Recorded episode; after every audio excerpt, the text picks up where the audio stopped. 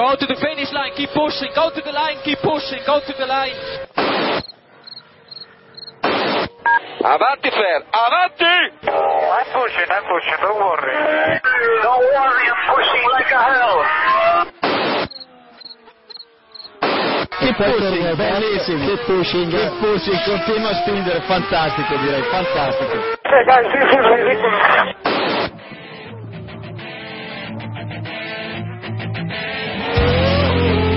Comienza Keep Pushing, tu podcast de Fórmula 1.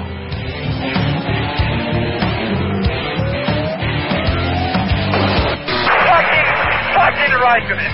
What a fucking idiot.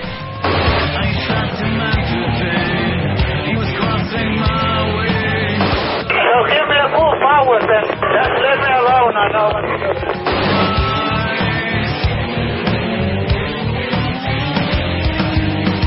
Stay out to see how the car behaves. We cannot fix it. It's not front wing. We cannot fix the damage. I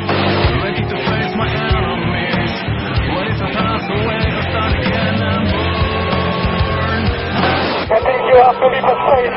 All the time you have to leave a space.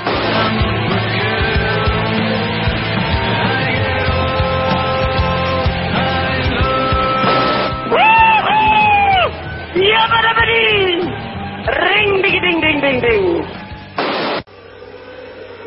remember these days. We have to remember these days.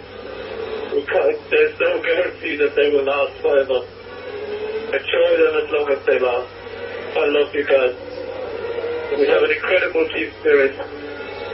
Incredible. I'm so proud of you. I love you. Hola a todos y bienvenidos al capítulo 108 de Keep Pushing Podcast. Esta semana con el post Gran Premio de Estados Unidos 2013 y también haremos eh, la previa hacia el final del Gran Premio de Brasil 2013, que será la última carrera de, de la temporada. Bueno, una semana más estamos aquí con los sospechosos habituales, que ya os paso a presentar. Buenas noches, David Sánchez de Castro, ¿Qué tal? Buenas noches a todos y todas. Iván Guillán, buenas noches, Buenísimas noches, querido Jacobo. Querido tú también, Iván. Y buenas noches, Diego Otero.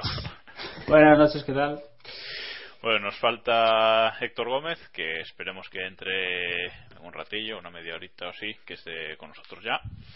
Y un servidor que nos habla, Jacobo Vidal, que pocas veces me presento, pero a veces también hace falta. Como si a alguien le interesase el director del podcast. Esto Pero por saber a quién tienen que, de quién tienen que pedir la dimisión, nada más. de Samu, siempre. De Sam, vale. Bueno. bueno, pues vamos ya, vamos ya al lío con el post del Gran Premio de, Estados Unidos en Austin, segunda, segunda carrera de la historia que se celebra en, en el circuito de Texas. Y bueno, una carrera que no sé cómo la definir nosotros. Para mí, bastante aburrida. Quizás, bueno, en la línea de todo este final de temporada. Quizás se animó un poquito hacia el final con ese con el tema de la gestión de los neumáticos y tal, pero bueno, eh, con la mayoría de pilotos haciendo una sola parada en, en boxes para cambiar neumáticos, se quedó la cosa un poco un poco chuchurría, voy a decir, por ejemplo. Eh, aunque los americanos Chuchurría. Tira, tira. aunque los americanos lo que es eh, montar un espectáculo lo saben montar muy bien porque yo creo que me lo pasé mejor antes ¿Mm? de, de la salida que, que, que luego y quizás también al final bueno no sé ¿cómo lo visteis vosotros? a ver Diego ¿qué te pareció el Gran Premio en general? Pues un poco decepcionante. El año pasado había sido bastante entretenido y quedar solo con, no sé, un gran premio tirando aburridete. Yo no estoy de acuerdo con los que criticaron al circuito. A mí es un circuito que me gusta, pero bueno, creo que no. Este año no tuvimos la suerte de ver una buena carrera, tampoco la vimos en Spa. Y no sé, eso. Sosete. Fue un gran premio en Sosete. Un saludo desde aquí a nuestro amigo Paul Henbury y poco más. Iván ¿cómo No, lo un gran premio, un gran premio aburrido, sin ninguna duda. Tuvimos ahí un, un poquito de emoción al principio con ese incidente, con el safety car, a ver si pasaba algo. Pero luego más de ahí, nada. Todos los, creo que fueron los 12 primeros que fueron a una parada y poco más. Cuando la, la emoción del gran premio está en un adelantamiento por la octava o la décima posición, no, no creo que, que el gran premio pueda ser que, pueda decirse que ha sido emocionante. Eh, yo estoy de acuerdo con, con Diego el que el circuito me sigue pareciendo impresionante, pero es cierto que, que la carrera en sí no, no dio todo lo que debería dar, ¿no, David? No, bueno, totalmente. A ver, el, el circuito es, es, muy chulo, pero porque es el menos tilque de tilque. Es decir, tiene cositas de aquí y de allá y, bueno, es un. Precisamente de ahí es, es donde tiene su, su gran ventaja, ¿no? Pero, pero bueno, la carrera, no voy a ahondar más. Fue un coñazo, dicho mal y pronto. Y, y, como decía Iván, que me parece una, un gran resumen, si la, las peleas o el interés está en ver quién acaba octavo, es que algo no funciona. Es que hubo un momento en, en la carrera que todos los pilotos rodaban eh, a una distancia de uno de 1,5 segundos o más de, de, los que llevaban por delante o por detrás. O sea, sí, sí, tiempos. Todos rodando solos y además en tiempos muy parejos, o sea, no había eh, grandes diferencias. Hacia el final sí, porque ya con el, con el desgaste de los neumáticos o la distinta gestión de los neumáticos por, por equipos y por pilotos, sí hubo un poquito más de emoción, pero es verdad que durante 30 vueltas no pasó absolutamente nada. O sea, que, y eso no puede ser. Bueno, eh, arriba estuvieron los tres de siempre, Vettel, Weber y Grosjean en este final de temporada y luego por detrás, pues sí, la lucha a partir del sexto estaba muy, estuvo bastante bien, pero es lo que decía, poco, poco más. Bueno, vamos ya entonces a, a entrar en los mejores, los peores, que hoy hemos, nos hemos vuelto locos y hemos dividido en, cinco secciones. ¿Por qué no? Porque no? Ya nos da la locura en este final de temporada. Así que vamos a empezar por el planeta de Vettel él solo en esta sección porque, bueno, un gran premio más. Victoria de Sebastián, victoria muy fácil, una, una pole el sábado también muy fácil, aunque un Weber se lo quiso poner difícil, pero al final le quitó creo que fue medio segundo en, en un sector o en el último sector o algo así para, para hacerse con la pole.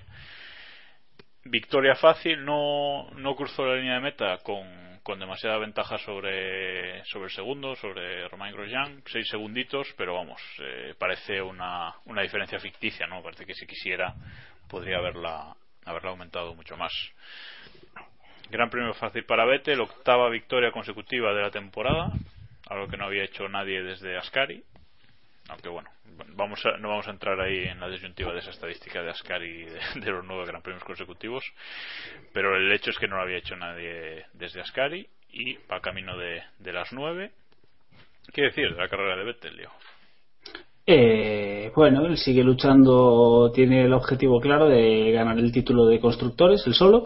Lleva 24 puntos de ventaja sobre el segundo, que es Mercedes, y poco más podemos Creo que con esto podemos resumir un poco a Sebastián Vettel. Una carrera perfecta, como las que está, nos tiene acostumbrados este año. Logró la pole, logró, dominó toda la carrera sobradamente. Prueba de ello fue la, que cuando decidió hacer la vuelta rápida se, bajó uno o dos segundos el tiempo casi sin despeinarse y nada. Queda una carrera, el récord de Ascari está en 9 y a ver qué pasa. Sí, como bien dice Diego, la vuelta, la vuelta rápida estuvo seis décimas por delante de Grosjean. Da la sensación de que, de que eso demuestra en esta ocasión más de lo que, de demuestran los seis segundos que le, que sacó meta. A mí me da la sensación de que, de que los, los ingenieros de Red Bull le han, le han vendido la, la, el hecho de que tiene que contenerse un poquito durante la carrera para, poder hacer los donuts al final, ¿no? Para sin que se dañe el coche. Por eso yo creo que Vettel está un poco más tranquilo en esta carrera. Veremos a ver en, en Brasil, pero vamos, no tiene pinta de otra cosa que no sea la victoria de Vettel. Hay que, hay que guardar gomas para esos donuts, evidentemente. David. Eh, yo quiero apuntar un, un detalle no solo de la superioridad aplastante y absoluta que tuvo en, en la carrera, que incluso los mensajes por radio eh, daba la sensación de que eran sencillamente para que no se durmiera, o sea, para que mantuviera un poquito de tensión competitiva de, oye, que estás corriendo, porque los mensajes de Rocky a, a Vettel eran en plan, oye, tranquilo, eh, mantén la distancia, pero que, vamos, que no tenían mucha sustancia eh, en sí. Quería fijarme más en la, en la clasificación, porque eh, si Vettel está consiguiendo lo que está consiguiendo es posiblemente porque plantea cada gran premio desde el sábado. Y me parece una, una base fundamental. En este gran premio me fijé que en la Q1 y en la Q2 solamente hizo un intento eh, en cada vuelta, o sea, en cada tanda. Es decir, tres vueltas marcó en la Q1, tres vueltas marcó en la Q2 y solo una cronometrada, lógicamente. Para que veáis la, la el, el, el tema la, la, superioridad tan aplastante que, que tiene y, y, que nadie es capaz de, de, arrebatársela ni siquiera Weber en, en, sus mejores en sus mejores intentos vaya decía decía Pablo de, de Pablo Elizalde de Autosport durante la carrera escribía en Twitter que la mayor dificultad de, de Red Bull en ese final de temporada era parar a Vettel ¿no? que no hiciera vuelta uh -huh. rápida tras vuelta rápida en carrera o sea que toda la razón, porque vamos, eh, no tuvo no tuvo rival Vettel otra vez. Dos estadísticas más para acabar con el tema Vettel. Eh, ha superado el récord de victorias consecutivas de Schumi, que no lo dije antes, con en una temporada. Y eh, me comentabas antes de empezar, David, que en Brasil puede eh, hacerse con, la estadística de, de, ser el que más diferencia ha tenido con el segundo mundial. Explícanos eso un poquito. Sí, eso es. A ver, en 2011 ya batió el récord de eh, ser el campeón con mayor diferencia de puntos con el, con el segundo. Eh, cuando le sacó 122 puntos a, al subcampeón de, de, ese, de esa temporada.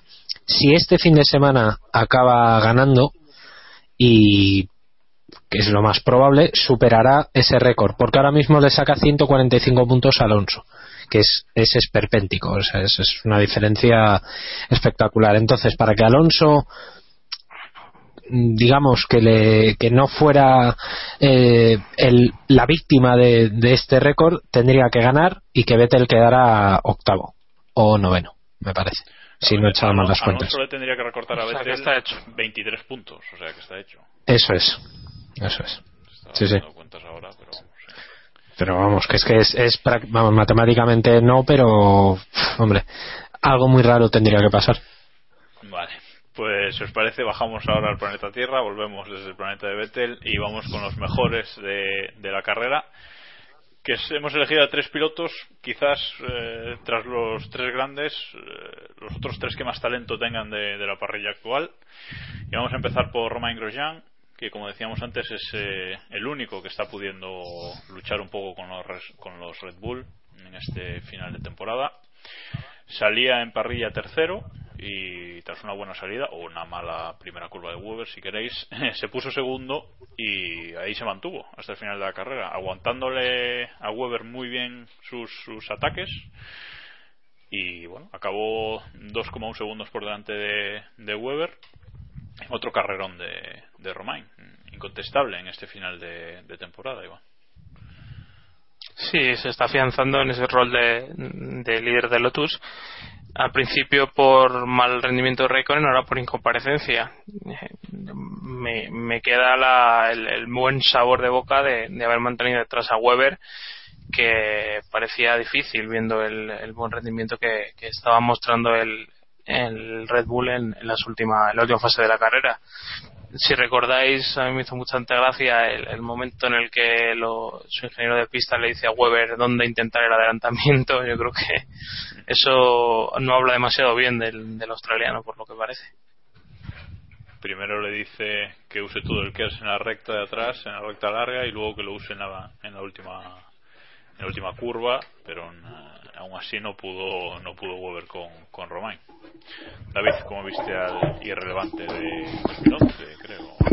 Eh, sí, de 2012, no sé cuál, cuándo fue cuando le bendije. Eh, a mí me parece que, que se ha ganado se ha ganado la confianza. Eh, no me creo que esté diciendo esto, pero creo que está demostrando con hechos que no solamente el, la renovación de con Lotus fue por, por tener ahí a Boulier, que en parte sí, pero evidentemente el rendimiento que está mostrando en las últimas carreras me está pareciendo espectacular, sinceramente, ¿eh? porque no solamente superó a, Kimi cuando Kimi estaba, sino que bueno, a Kovalainen le ha fusilado durante todo el fin de semana sin despeinarse prácticamente y, y hizo lo, lo, máximo que puede hacer, que es mantenerse detrás de Vettel. No, es que en esta situación no se puede hacer mucho más. Bueno, ¿alguno esperaba que Weber pudiese adelantar a Grosjean? Diego, por ejemplo, ¿tú lo veías? O... Complicado, hombre. El rendimiento del Red Bull nos haría pensar que sí. El rendimiento de Weber en esta temporada en general y en estas últimas carreras nos decía que no. Yo creo que Grosjean se mostró muy sólido durante toda la carrera.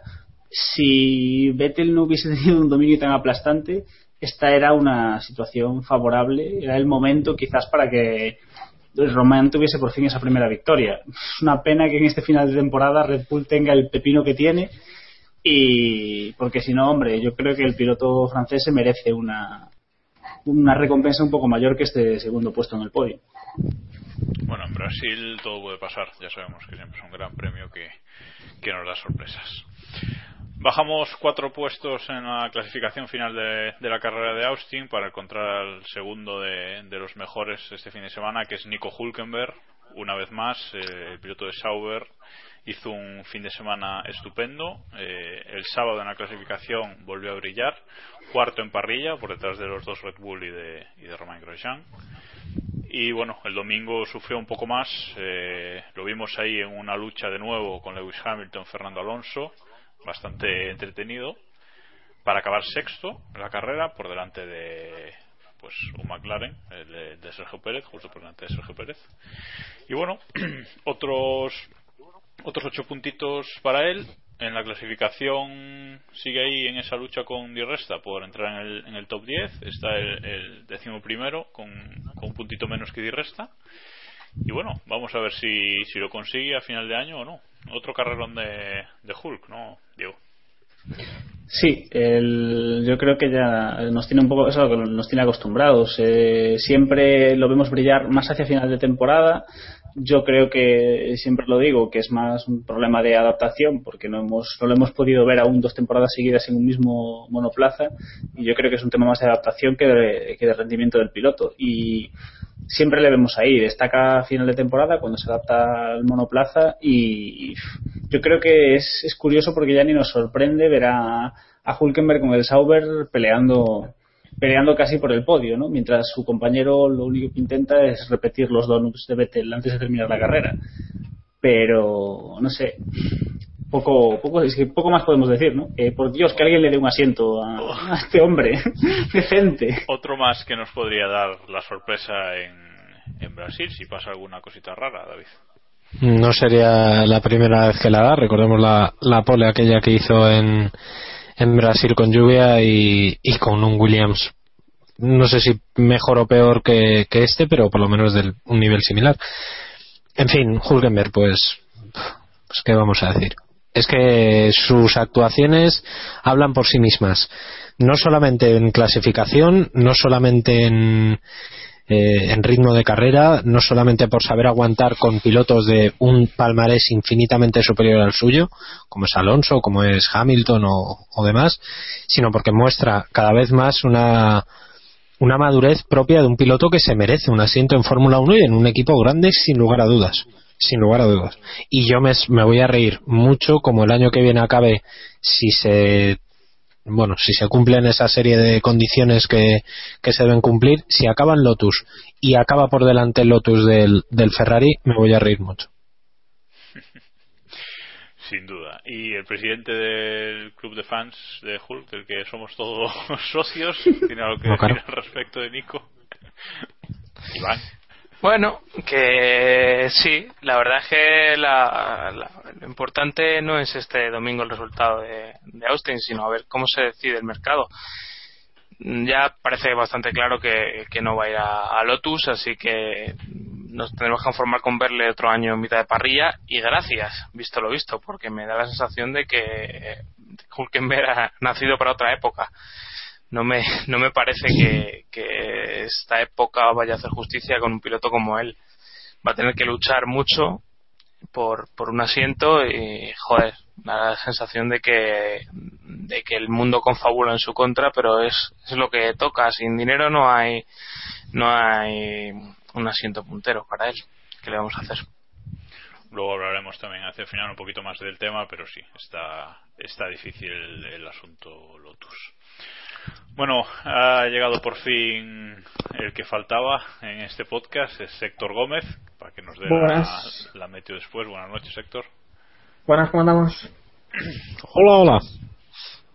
bueno, pues nada, Héctor, si quieres, eh, empiezas tú hablando sobre el tercero de los que hemos elegido mejor de este Gran Premio, que es eh, Valtteri Bottas, eh, un fin de semana espectacular del finlandés. Eh, aun viendo la parrilla octavo, pues eh, octavo para un Williams esta temporada es eh, un, resultado espectacular, eh, siendo noveno en parrilla, ya sorprendiendo, metiendo el Williams en, en, Q3 y luego acabando la carrera una posición por delante, como decía, octavo, cuatro puntitos para él, que le hacen superar a su compañero Pastor Maldonado en la clasificación. Y bueno, ahora se queda a dos puntitos de Esteban Gutiérrez, veremos si, si lo puede superar tras la última carrera en Brasil. Héctor, ¿qué decir de Botas? Sí, bueno, ahora que ya lo has contado todo, pues me dejas, bueno, me dejas con el papelón.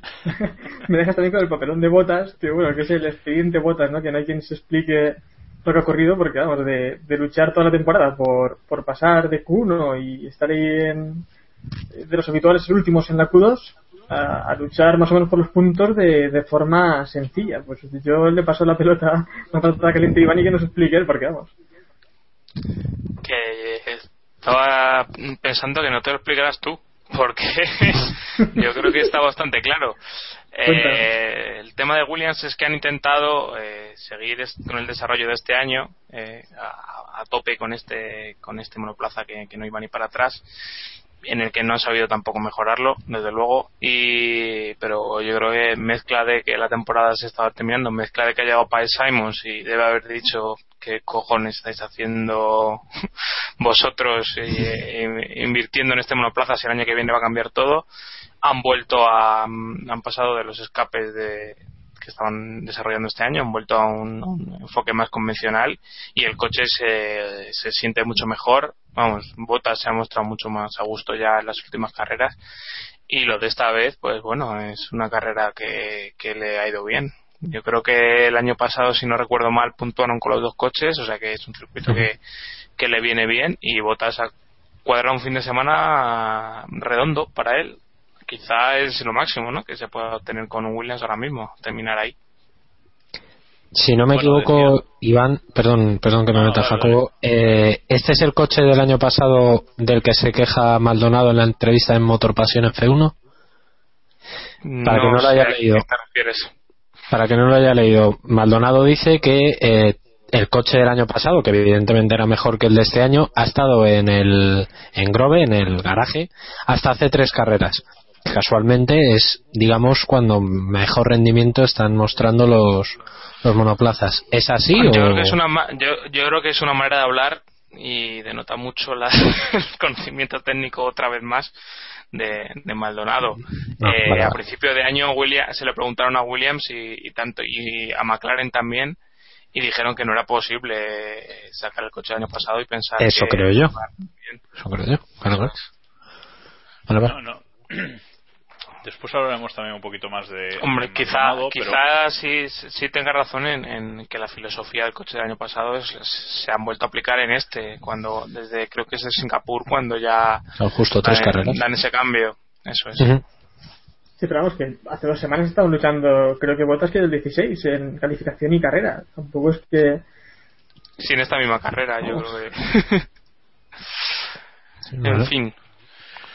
Bueno, decía que luego hablaremos un poco más de, Maldonado, de esa entrevista a la que hacía referencia mmm, David, pero es, es, eso lo que contáis. El coche del año pasado no era posible ponerlo tal cual en pista, en pista este año y parece que, que lo que ha hecho Williams es ya enfocarse en 2014, donde no va a haber eh, los escapes sopladores o escapes con efecto coanda, ya que solo va a haber un, un escape central en, los coches. Y parece que ha empezado a encaminarse por esa vía y les está yendo bien. Y es el resultado que vemos eh, que vemos en este estamos viendo en este final de temporada y veremos qué, qué ocurre en Brasil si pueden obtener otro otro gran resultado como este. Bueno, Botas, ¿algo más que decir sobre él? No, no. Yo creo que el, el finlandés eh, ha hablado por sí mismo. Eso, eso, es un buen remate para hablar, para hablar de él. Vamos ahora con la tercera sección de, del post, que es el purgatorio de Heikki Kovalainen. Eh, la semana pasada discutíamos sobre a quién elegiría Lotus para sustituir a Kimi Raikkonen en las dos últimas carreras de la temporada. Y justamente David se reía de. Me da miedo, ¿vale? Dejadme en paz. se reía de Mika Salo. Eh, Como para no. Como.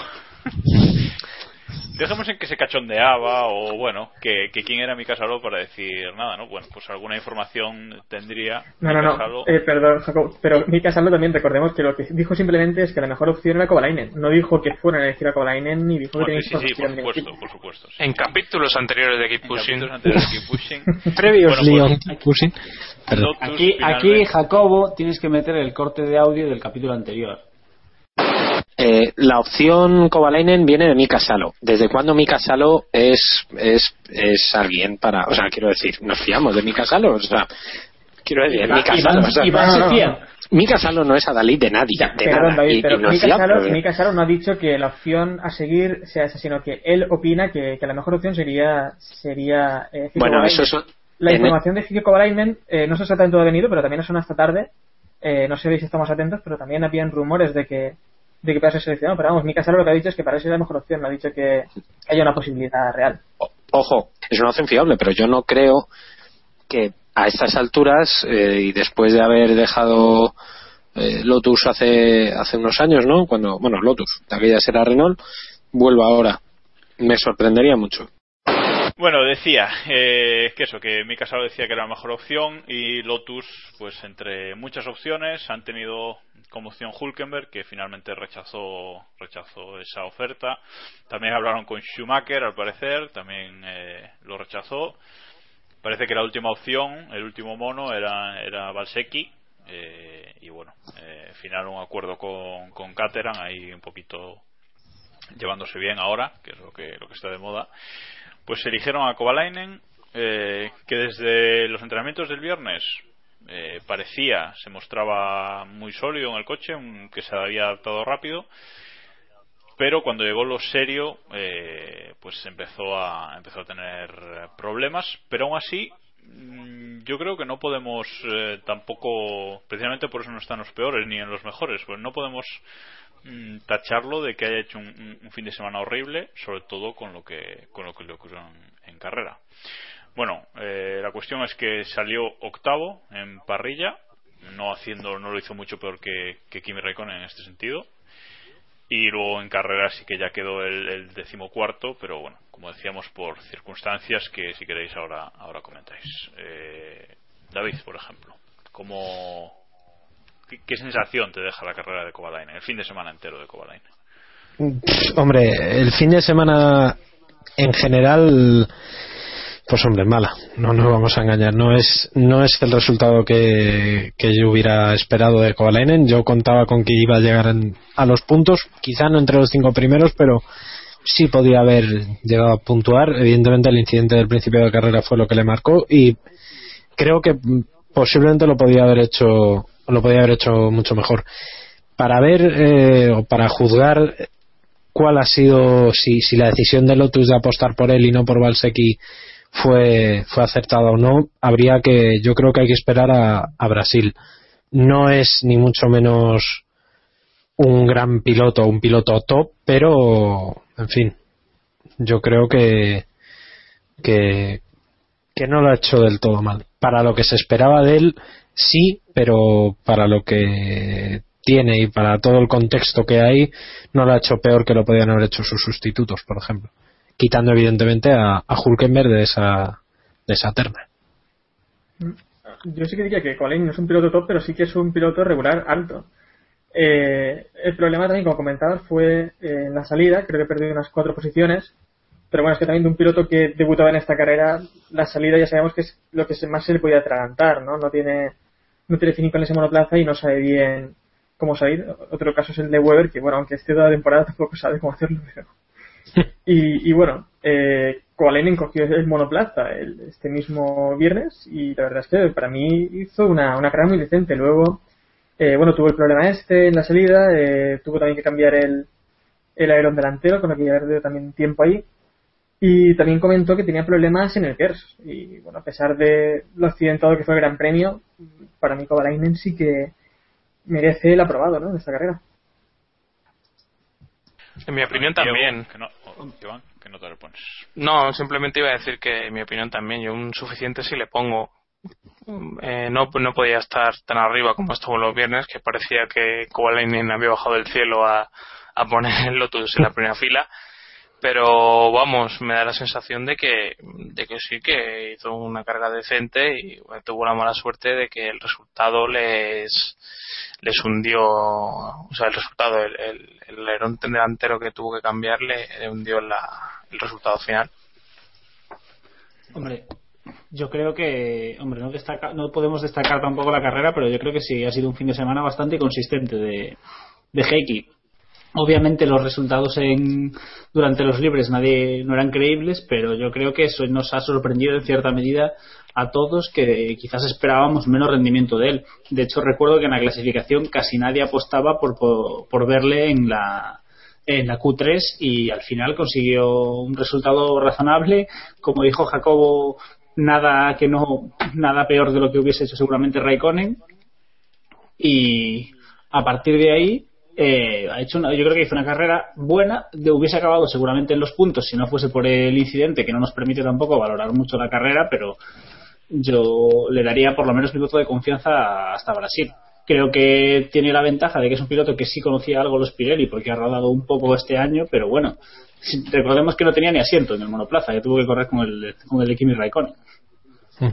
Y, con, y con al final no sé si corrió con el mono de Kimi Raikkonen, pero los libres del viernes sí los tuvo que hacer con, con la ropa de Kimi. O sea que fácil fácil no, no lo tuvo no lo tuvo Heikki, eso eso desde luego yo esperaría a Brasil para empezar a demonizarlo o alabarlo, desde luego, pero bueno, creo que no ha hecho un mal papel, aunque sí es cierto que en carrera se le vio sufrir un poquito con, con los Pirelli. No, no los tiene por la mano como los tiene Grosjean, ¿no? evidentemente. Bueno, pasamos ya a la última sección de este post Gran Premio de Estados Unidos, que es los peores, en el que hemos metido a dos pilotos y un proveedor de neumáticos. Eh, Vamos a empezar por Felipe Massa, eh, otro gran premio bastante malo para, para Felipe. Eh, en la clasificación no fue capaz de pasar a la Q3, salió decimoquinto, eh, por detrás de, otro de los peores que hemos metido, que es Nico Rosberg, que hablaremos a continuación. Y luego en, carrera tampoco fue capaz de, enmendarlo, ¿no? acabó el decimosegundo por detrás de, de un toro roso, bueno, ahí entre un Toro Rosso y un Sauber con un mal resultado para, para Massa, cero puntos y no está ayudando para nada al, equipo, vamos, en, este, en esta lucha por el subcampeonato de, constructores. David. Bueno, yo soy de los que dice que hay, hay pilotos que, que corren solamente o que dan el máximo de sí cuando se están jugando un contrato. No sé si es causa-consecuencia o es sencillamente casualidad, pero lo cierto es que ha sido confirmarse la, la apuesta de, de, de Massa por Williams y, y de repente hacer una actuación pues como las que nos tenía acostumbrados. No esperaba mucho de él, pero, pero en fin, no se puede calificar esta carrera de buena como, como otras y, y sinceramente, en fin, estoy deseando ver qué hacen en Brasil ante su público cuando en teoría está está mejor o, cuando va a estar más motivado y, y sí, básicamente eso. Nos pregunta por Twitter eh, arroba Lusac, eh, Jorge, que dice arroba cape podcast. ¿Sabéis si Alonso le echó mal de ojo a su compañero? Porque desde que abrió la boca con lo que iba a correr para él mismo, puntos suspensivos, ¿no? Y es cierto que desde que Massa dijo que iba a correr para él mismo, creo que tuvo una carrera más o menos decente y, y el resto un, desastre, Héctor. No, hombre. O Diego. No, pero que... No. Dale, dale, No, pero yo iba a, decir que lo que pasa es que a lo mejor el hombre al hombre no le explicaron bien cómo funcionaba esto. Él está corriendo para sí mismo y haciéndolo el sábado.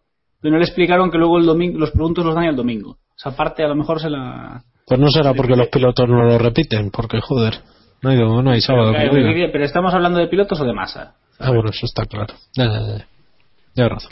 Pero la cuestión es que ni para ser masa hizo una buena carrera, Héctor. Ya bueno, pero también lo que nos comentaba eh, Lusac, eh, que bueno, Massa lle- debe llevar mal de ojo hace ya unos cuantos años, porque vamos. Y, y es que Massa es un piloto, pues eso, que eh, cuando el coche va muy bien, pues es un piloto que responde o sabe sobre todo sacar buenas vueltas en calificación, pero eh, cuando no se siente cómodo con el monoplaza desaparece totalmente. Y este fin de semana Ferrari no tuvo uno de los de sus mejores grandes premios y, y eso entonces Massa eh, se viene abajo enseguida. Y en Brasil mm, yo no espero ver mucho más de él. Para ganar la carrera, pero. Hola. Jacobo. Han dicho, han dicho Hola. que gana- Jacobo. Jacobo en Twitter. De hecho, me voy, perdón, usted. vale, Decía que desde que desde que Massa eh, confirmó su contrato con Williams se ha relajado y ya ya da un poco igual, ¿no, Iván? Lo que haga. No creo ni, ni que ante su gente intente intente hacer algo decente, no sé. Mm, Hombre, yo lo veo de otra manera. Yo creo que sí que intentar, muchas veces no es cuestión de intentar. Lo que pasa es que en esta actual Fórmula 1, con lo pegados que están todos, en cuanto te equivocas o no afrontas con la motivación correcta una, una carrera, te, te queda fuera. Le das una vuelta un par de décimas más lenta de, de lo mejor que podrías hacer, pues estás vendido ya, tienes todo el gran premio tirado. Bueno, pues pasamos si queréis al segundo de los peores de esta carrera, que es Nico, Nico Rosberg, Nico Rosberg, eh, que hizo una carrera parecida a la de Felipe, eh, en clasificación eh, neumáticos fríos y no fue capaz tampoco de pasar al Q3, de, salió decimocuarto, y en carrera eh, remontó un poco más de masa para entrar en los puntos, dos puntitos para él, noveno en carrera, por delante del McLaren de Jenson Button, bueno, eh, no tuvo un buen fin de semana Rosberg, eso, eso sin duda. Así que, Diego, tú que le quieres tanto, ¿cómo, cómo lo viste? Eh, bueno, a ver, el presidente del club de fans de Nico Rosberg es aquí nuestro amigo Iván Illán, que tiene un cierto Sí. amor por los, Soy- por los por los Nicos. Sí, pero bueno, eh, solo decir que. Pero estas- es, por, es por los rubios. Sí. Ay. Ah, vale, vale, vale. Somos una raza superior. Esta sí que es mi Rosberg y, y poco más, y poco más que añadir, ¿no? No, hombre, todo ha tenido una mala carrera, todos pueden, todos los pilotos pueden tener problemas y, oye, ha salvado, ha sumado un par de puntillos para, para el Mundial de Constructores y nada, poco que, poco que destacar. No, voy a, voy a ser bueno y no le voy a dar palos, hombre, pobrecita. Bueno, eh, Iván, ¿tú quieres defenderla o...? Joder, macho. No, no tiene por qué defenderse ni nada. Yo vengo defendiendo que está haciendo un año mejor del que se está dando a entender o del que marca la clasificación, pero ya está. No sé, cada palo tiene que aguantar su vela. Esta carrera no fue la suya, pero bueno. No pasa nada. Hay que reflejar que, que al parecer el, el cambio de chasis de Hamilton sí que surtió efecto, ¿no? Comentar también que Rosberg al final de cada gran premio eh, hace un, un videoblog en su página de, de YouTube y ese fin de semana eh, decidió hacerlo en, castellano. Ya sabéis que habla, habla bastante bien castellano. Decidió hacerlo en castellano por aquello de que bueno había muchos eh, mexicanos y muchos latinos en, el circuito de Austin y, y por eso lo hizo así. Y en, eh, en el videoblog comenta que tenía la esperanza, antes de llegar a Austin, de, de poder ser el tercero en la clasificación general de pilotos a, final de año. Eh, no estaba demasiado lejos de, su compañero y, bueno, de Kimi. Pero ahora dice que ya lo da totalmente por perdido. Mm, Bueno, eh, está a 26 puntos por detrás de, de Hamilton, que es ahora tercero. Mm, Yo creo que realmente sí lo tiene, lo tiene imposible, ¿no? No ya, ya matemáticamente ya no puede ser directamente. Entonces, bueno, Pero, pero ni quinto, ¿eh? Vamos. Joder. como que ni quinto. Ni quinto Como que, está a 20 puntos, Héctor, ¿no? te vamos a mandar para, para el colegio, ¿eh? Poder puede, solo, solo hace Consta, falta que que... no la clasificación, hablo de memoria, pero vamos. Muy Puede ser bien. cuarto, puede ser cuarto justo por detrás de Hamilton, pero tendría que ganar la carrera, lo cual parece complicado. Complicado. ¿O no? Complicado. Vale, y vamos con ya el último de los peores de este Gran Premio, que es Pirelli, como decía el suministrador de neumáticos esta temporada, que aparte de una noticia de la que hablaremos después, eh, amenazando para 2014, para este Gran Premio que llevaba neumáticos medios y duros, mm, dijo después del sábado que para la carrera pensaban que habría solo una parada, como así fue en, la mayoría de, de, los pilotos. Y eso hizo, como comentaba también Rosberg en su videoblog, que los pilotos que salían atrás o que tuvieron problemas en clasificación no pudiesen hacer una estrategia eh, diferente de paradas para adelantar, ¿no? sino que simplemente tendrían que adelantar en pista porque no había opción de eso, de cambiar la estrategia, hacer eh, una parada mientras se restacían dos o, incluso tres. ¿no? Eh, una situación realmente lamentable y que contribuyó a que el espectáculo en Austin fuera mucho menor de, del esperado. Iván.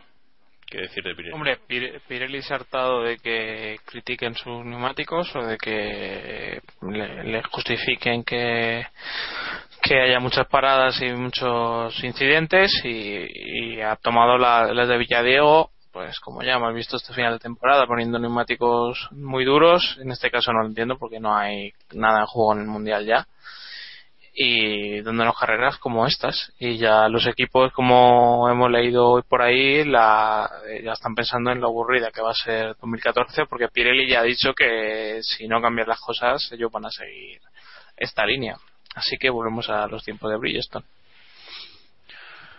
Es que fue una, una carrera que quizás eh, todo el todo lo, aburrida que la vimos que, que estábamos comentando aquí fue fue por eso por las paradas Pirelli Diego la, eh, parada, sin duda, pero a ver, también vamos a romper una lanza en favor de Pirelli, manda, manda huevos, pero también es un poco lo que dice Iván. Pirelli, a Pirelli en su día les pidieron que hiciesen unos neumáticos de una determinada forma, ellos lo hicieron, se les criticó por ello, los cambiaron, se les volvió a criticar, los volvieron a cambiar y llevamos así desde que Pirelli está en Fórmula 1.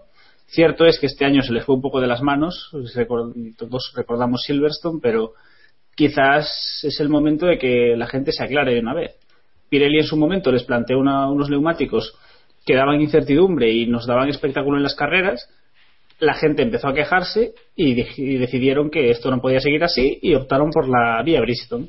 Ahora Pirelli quiere salvaguardarse las espaldas y ha dicho que si quieren que tengamos neumáticos divertidos, entre comillas, eh, quieren un mínimo de que les obliguen a todos los equipos a hacer al menos dos paradas para no para no tener otra vez las polémicas y demás historias. No sé, al final yo creo que es algo que, es, que iba a acabar pasando porque no, si Pirelli seguía no podía seguir en estas circunstancias. Diego, pero también la, elección es de Pirelli. Eh, se les pide unos neumáticos, pero al final la, última elección. Eh, sí, pero sí, sí, pero si te critican durante eh, meses y meses porque tus neumáticos se deshacen, llega un punto en el que porque, Porque llegamos a ver cuatro paradas. Eh, ellos piden al menos dos paradas. Y en esta carrera hemos visto una, y, también lo comentaba la semana pasada, que Pirelli el año pasado trajo esta misma gama de neumáticos porque según Emery iban a hacer unos 40 grados de temperatura. Luego vimos que no, que la pista estaba muchísimo más fría. y vimos también una parada vamos, que ya sabían lo que también les iba a esperar esta pista y sabían desde, imagino yo, desde el principio de semana y desde que hicieron la elección que, que, para Austin con esta elección, pues eso, dos paradas como ellos quieren y vamos a ver. Sí, pero es que yo creo que ahora están tirando, están tensando la cuerda. Es lo que Pirelli ya ha dicho, que si queríamos, que si querían, que querían que hubiese dos paradas obligatorias el año que viene para cubrirse las espaldas y yo supongo que ahora lo que están haciendo es tomar una decisión más conservadora para dejar un poco para demostrar a la gente que cuidado si no nos si no nos dais lo que nosotros queremos esto es lo que vais a tener y punto. Volvemos a Bristol y todos tan contentos o tan tristes. No, y es que además también eh, estamos en Estados Unidos eh, eh, un país que donde se intenta vender la Fórmula 1 y bueno con carreras así yo creo que, que no se va a vender muy bien este deporte. Bueno pero a lo mejor lo que se venden son Pirelli eso es lo que lo que le interesa a, la marca italiana. Eh, bueno, algo más que comentar de Pirelli, eh, alguno, sin entrar en, lo de 2014 que hablaremos después un poquito más. Bueno, pues vamos ahora sí, antes me confundí, ahora sí a la última sección que la estrenamos, la hacemos nueva para este para este capítulo porque lo merece y es el calabozo.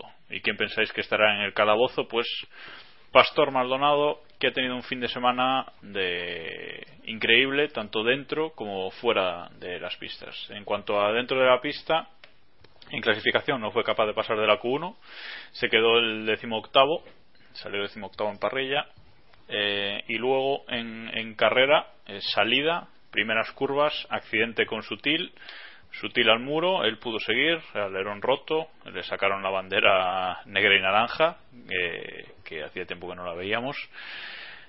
Cambio de morro y bueno, al final acabó la carrera doblado y solo por detrás de los Marussia y, y los Caterham, mientras su compañero, pues como decíamos antes, eh, recogía cuatro puntos en la carrera. Iván, por alusiones, eh, me he dejado lo de fuera de las pistas, pero bueno, ya va a salir seguramente. Gris fin de semana. Ya parece que otro como Massa que tiene asegurado el futuro. Ya veremos a ver si es cierto o, cuando nos enteramos de, de, lo que pasa. Pero sí, eh, mal, mal en clasificación y mal en carrera. El, el resultado es el que William viene marcando en las últimas carreras, pero el problema es el, el rendimiento de botas que está muy por encima de, de lo que hizo Maldonado. Cuando se espera que si alguno de los dos está por delante iba a ser el, el venezolano. Ya lo de luego fuera de las pistas, pues si lo queréis comentar, yo creo que, que se comenta solo, ¿no? Que un piloto piense que le están boicoteando y etcétera, yo creo que es un poco lamentable, ¿no? no es Increíble también. De lo ocurrido en pista eh, hay, hay, poco más que decir, la verdad, es eh, fin de semana lamentable para, para Pastor pero lo increíble es que tras la clasificación digas ya no es insinuar es decir que tu equipo pues te ha alterado las presiones de neumáticos y te ha hecho jugar retas para no clasificar delante. Y luego aún encima digas que a ver si te ponen una eh, una buena estrategia para el domingo no o sea pero él también tendría algo que decir digo yo ¿no? es como bueno a ver si me ponen ellos una una buena estrategia para el domingo que tampoco tampoco pudo hacer nada y bueno, hoy ha intentado medio disculparse, pero tampoco ha sido así.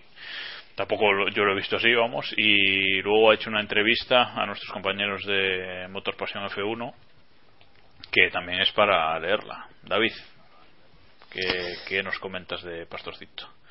Bueno, pues eh, lo primero recomiendo leer la, la, entrevista a toda la gente que no sea fan de Williams, porque si no se va a encabronar muchísimo, así que Iván, no te la leas. Y después recomiendo leer la columna que ha escrito Iván en F1 al día porque creo que resume bastante bien en qué situación se haya, se haya Maldonado. Básicamente en la entrevista no dice dónde va a ir, pero sí, sí dice que bueno, que en Williams prácticamente que les llama de tuercebotas para arriba, o sea, dicen que no, no han tenido planificación, que no han contado con él para nada, que, en fin, que allí todo el mundo es malo menos él mm, sorprendente. Sorprendente que un piloto salga tan mal de, de, un sitio porque no sabes cuántas vueltas puede dar la vida. ¿Quién nos iba a decir hace tres años que, que podíamos estar hablando de que Alonso pudiera volver a McLaren? Y mirad ahora, o sea, quiero decir, Maldonado debería ser un poquito más inteligente, tanto dentro como fuera de la pista, y, y no lo está siendo. Yo, yo no sé vosotros, pero yo no dudo de que eso que dice de que Williams no contaba con él para ciertas decisiones eh, sea verdad. Tampoco se, la, tampoco se lo habrá ganado, posiblemente. Claro, no, ya no es ganárselo, sino es que eh, si es cierto eso que se dice y se dice mucho, que el aporte técnico de Maldonado es muy pobre, ¿para qué iban a contar con, con él en ciertas decisiones, no, Héctor? Sí, pero también lo dijo un poco en, en ese sentido eh, sutil tras el accidente, tras, tras la carrera eh, también mencionó que Maldonado vive un poco como en su mundo, ¿no? Tal vez en el equipo ocurra, ocurra lo mismo. Él vive en su, en su fantasía y bueno, eh, no sé bien cuánto de esto será, será verdad o qué comunicación tiene él también con el equipo o si él intenta ofrecer algo. Me gustaron también las palabras de, de Sutil, que dijo que habría que establecer, que quizás habría que establecer un perímetro alrededor de Maldonado, ¿no? Porque todo lo que, lo que pasa cerca de él acaba con fibra sobre la pista. No sé, Diego, si tienes Podríamos, hombre, yo me gustaría volver a vivir un caso Yuji pero no creo que tengamos esa suerte. Y por tanto, supongo que tendremos que seguir aguantando a Maldonado en Fórmula 1. A mí personalmente este fin de semana ya me ha terminado de cansar. Me parece que se ha pasado demasiado de, Bocazas y ha sido muy divertido que lo haga justo en un gran premio en el que ha rendido como este y en el que su compañero le ha dado bastante. Eh, más a, partir de ahí, no sé, poco es que, no sé, creo que Pastor ya ha demostrado el piloto que es. Es un tío que es capaz de que cuando tiene el coche a punto, funcionando, un circuito que conoce, es capaz de ir muy rápido, pero que más allá de eso no, no tiene nada. Aparte de una boca muy grande. Sobre todo, sobre todo la actitud ¿no? que ha tenido este fin de semana. Más allá del rendimiento de, lo, de las cosas que ha dicho, es eh, esa actitud de, yo diría que de superioridad con respecto al equipo y, a toda la parrilla incluso, ¿no? De, bueno, esto... Ha sido bastante, bastante sorprendente. Aparte, hemos visto otros pilotos en situaciones más o menos rebeldes. De hecho, esta temporada hemos visto a más de un piloto eh, lanzar pullitas a su equipo, y pero nunca, no sé, lo de Maldonado yo creo que es otro, es otro nivel. Ya, viniendo de un piloto como él, bastante, un poco triste. Pero bueno, a mí, a mí tampoco me sorprende esto que ha dicho Maldonado ahora mismo. Hemos visto otras declaraciones en las que a lo mejor no lo soltaba tan claramente, pero también dejaba un poco caer lo mismo. O aquel famoso tuit, ¿no? En el que mencionaba algo así como que en el equipo no todos querían ganar o cosas del estilo. No es la primera vez que escuchamos a Maldonado hablar así. No, no, si ya es por reiteración, o sea, quiero decir que es, es, es más por, bueno, pues que no se corta, que incluso ya sabiendo que no va a seguir y que, no sé, a mí me parece muy poco elegante lo, lo que está haciendo, su salida, en fin. Yo supongo que la afición de Williams, tras este fin de semana, todavía celebrará más la salida de Pastor, Iván. Está claro. No sé cómo están los ánimos. No, y los puntos de botas. Yo creo que no ha sido el gran premio perfecto para hacer estas declaraciones por parte de Maldonado. Sin duda. Bueno, eh, dejamos ya el calabozo, dejamos ya Maldonado y vamos a acabar con esta con este post de Gran Premio de Estados Unidos. Simplemente un dato más. Fernando Alonso ha logrado matemáticamente el tan ansiado, pone aquí en el guion, eh, trisubcampeonato de, del mundo. Tercera vez que es campeón del mundo y tercera vez que lo es por detrás de Sebastián Vettel, 2010, 2012 y 2013. Bueno, no está mal, es muy difícil ser subcampeón del mundo, que nadie lo olvide, pero bueno, Massa también lo es, o sea que eso ahí está. Y, y bueno, vamos a, a, acabar con el mundialito. Eh, ya sabéis, damos 3, 2 y un punto a los pilotos que nos han parecido mejores en esta carrera y damos menos uno al que nos ha parecido el peor. Eh, también se lo podéis dar a Maldonado por sus declaraciones, no pasa nada. Lo dices como si no hubiese sido de los peores. bueno, voy a empezar por David, que creo que ya tiene sus puntos, mientras el resto. Sí, señora. Si queréis. Pues venga, allá, dale. Eh, vale, pues mis tres puntos va a ser para Valtteri Botas, porque sí, porque me cae muy bien y creo que ha sido los dos puntos muy merecidos que sobre todo por toda la temporada que está haciendo y este final de temporada. Dos puntos a Grosjean por lo que ya hemos comentado porque ha hecho una actuación magnífica. El punto para Hulkenberg porque otra vez más sigue demostrando que, que está ahí. Y el menos uno he ido a lo fácil para Felipe Massa por un fin de semana nefasto para ser Massa y para no ser Massa y por demostrar una vez más que piensa en él única y exclusivamente. Diego.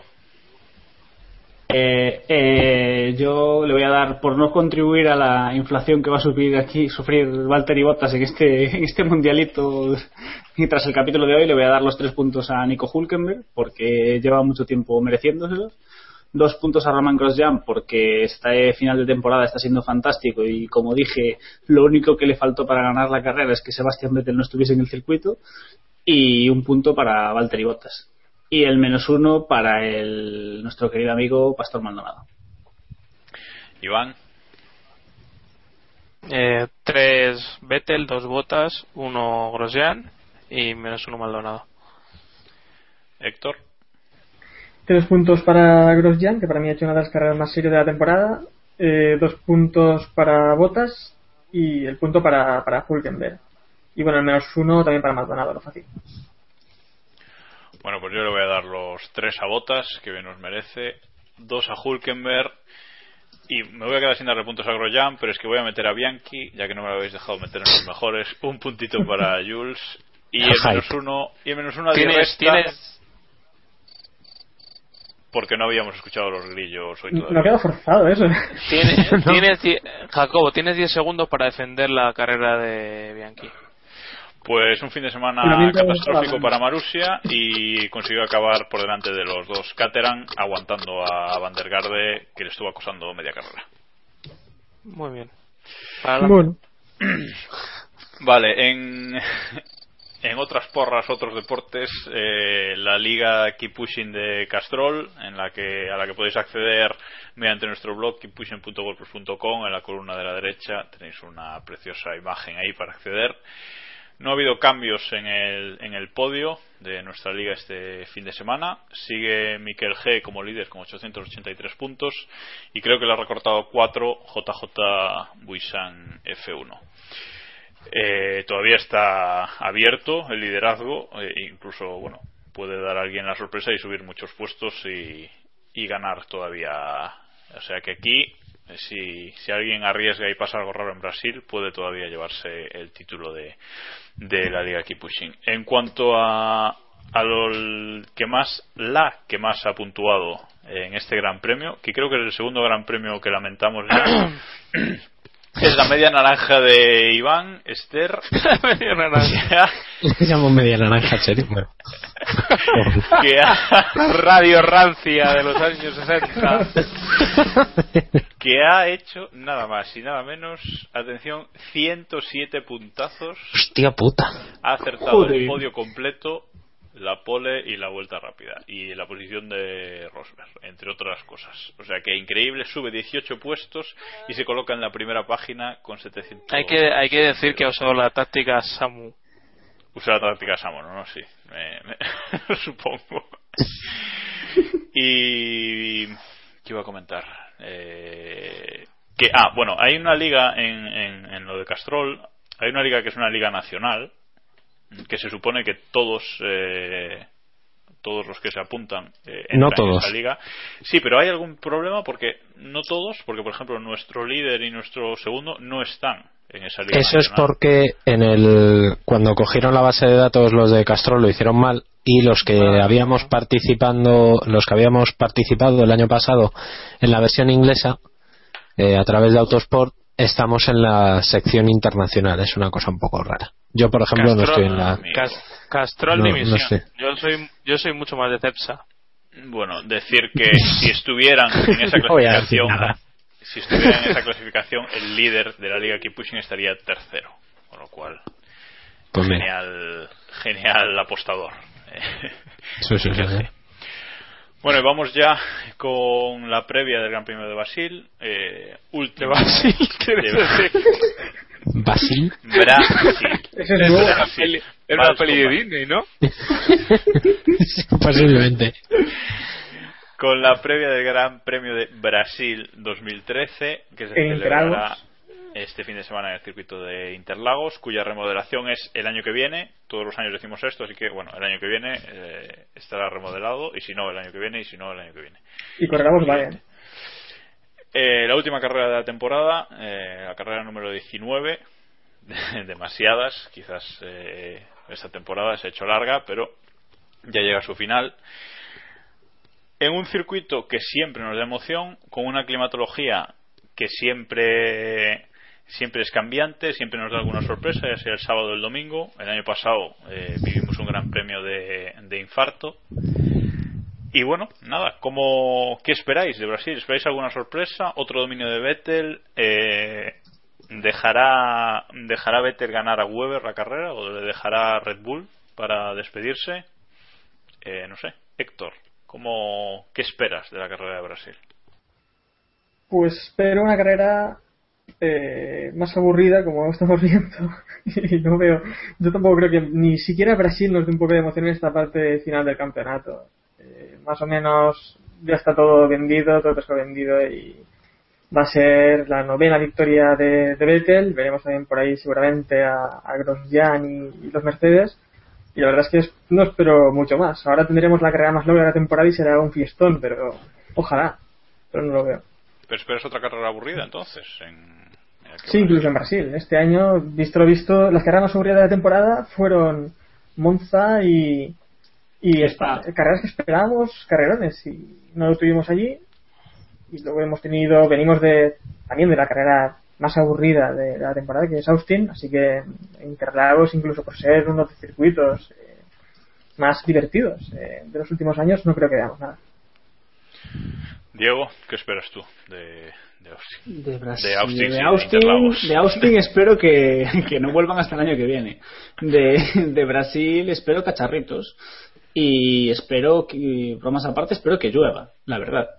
Ya hace no recuerdo ver un gran premio en lluvia. Aparte, Brasil suele ser un gran premio en el que podemos ver esas carreras de seco mojado que tan divertidas resultan y que tanto gustan al novio de Michibata.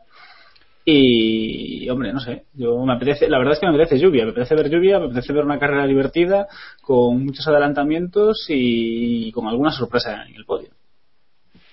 Eh, David, no sé, si esperas algo. Es que Brasil tampoco es, Interlagos tampoco es que sea un grandísimo circuito, pero siempre las circunstancias. Siempre pasa algo. Siempre pasa algo. Bueno, a mí no me desagrada nada, me parece un circuito bastante movido, siempre tiene siempre tiene su historia. Evidentemente, desde que asfaltaron las S de Sena ha perdido muchísimo. Pero, pero bueno, yo espero una carrera entretenida. No creo que sea igual que la de que la de este fin de semana. O sea que con que lo mejore un poco, a mí me vale. Bueno, antes de seguir a nuestros oyentes, que si se quieren reír un rato, busquen Basil Disney en Google Imágenes. Nada más.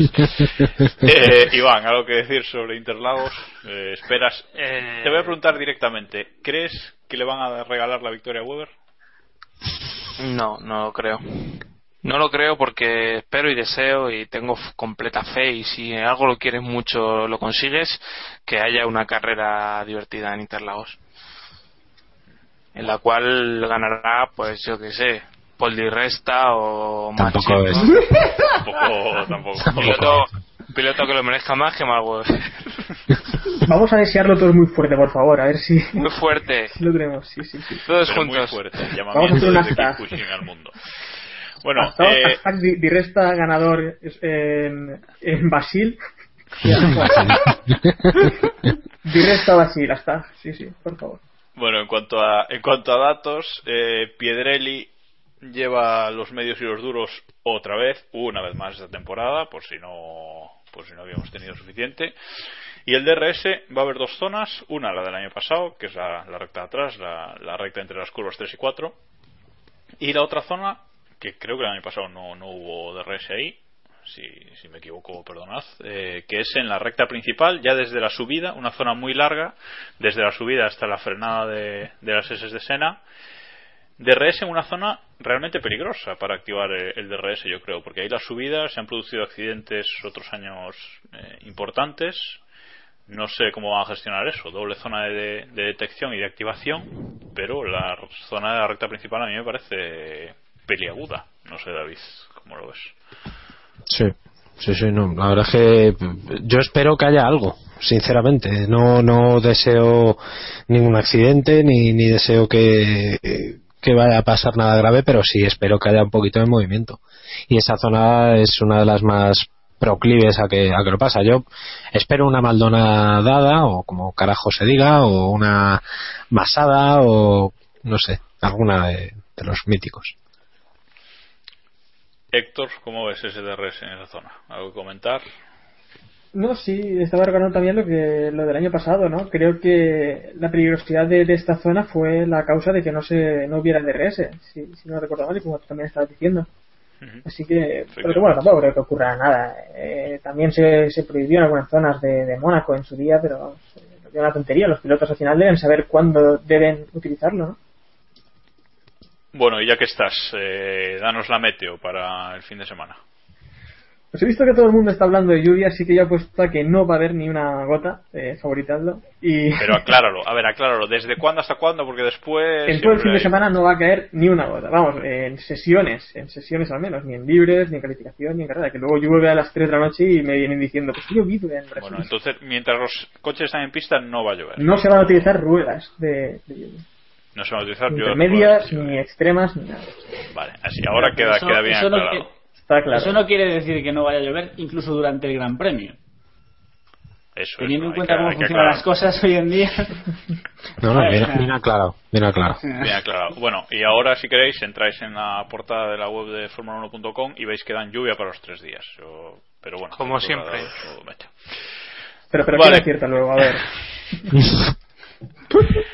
Aquí, por ahorrar tiempo, vamos a hacer una ronda rápida para preguntaros cómo va a acabar eh, el Mundial de Constructores. Os doy los dos primeros puestos y me tenéis que decir los tres siguientes, que son los que se están jugando algo. Red Bull, Sebastián Vettel y David. Mercedes, Ferrari, Lotus. O sea, como está ahora mismo. Diego. Sí. Mercedes, Lotus, Ferrari. Yo tengo fe ahí en que Heikki haga una buena carrera. Héctor. No, lo mismo que lo mismo que David. Mercedes, Ferrari, Lotus. Iván. Ferrari, Mercedes. Aupa, Pues yo estoy con Iván. Ferrari, Mercedes, Lotus. Eh, que por cierto, comentar, ya que estamos viendo la clasificación de constructores, que McLaren por fin, tras la carrera de, de Austin, ha conseguido llegar a los 100 puntos esta temporada a una carrera del final. Lo cual es increíble el rendimiento de, de McLaren esta temporada. Están a cuatro puntos de Felipe Massa. En, eh, por detrás, claro, Joder. por detrás. Menudo Eso dice mucho de McLaren. En la boca.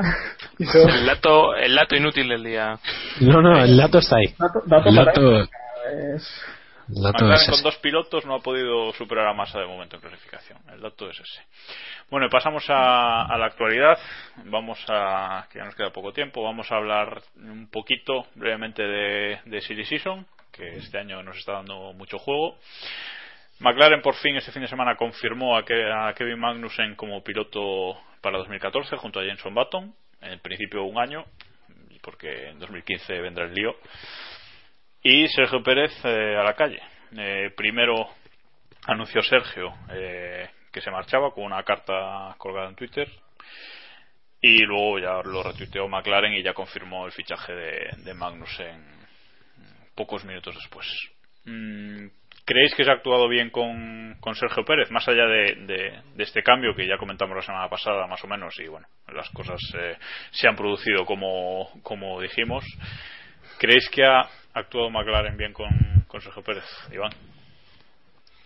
Hombre, mm, yo tengo la impresión de que mm, su temporada no ha sido tan mala como para alargarlo.